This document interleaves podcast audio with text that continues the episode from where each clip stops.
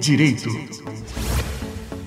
O podcast que explica o direito do trabalho no dia a dia. O Fundo de Garantia por Tempo de Serviço, FGTS, foi criado com o objetivo de proteger o trabalhador demitido sem justa causa.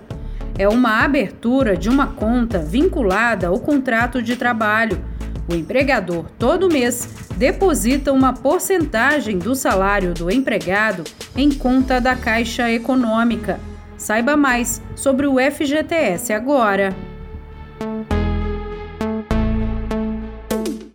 A empresa que não realiza os depósitos do FGTS pode ser responsabilizada a pagar essas quantias com aplicação de juros e correção monetária, além de ser caracterizada falta grave, o que pode causar uma rescisão indireta do contrato de trabalho. O depósito do FGTS é uma reserva para evitar qualquer tipo de prejuízo futuro com alguma falta de pagamento. O trabalhador pode acompanhar os depósitos feitos pela empresa através do site da Caixa, tendo em mãos o número do PIS, PASEP. Os empregados seletistas, os trabalhadores domésticos, os rurais, os trabalhadores temporários que têm contrato intermitente e trabalhadores avulsos têm direito ao FGTS.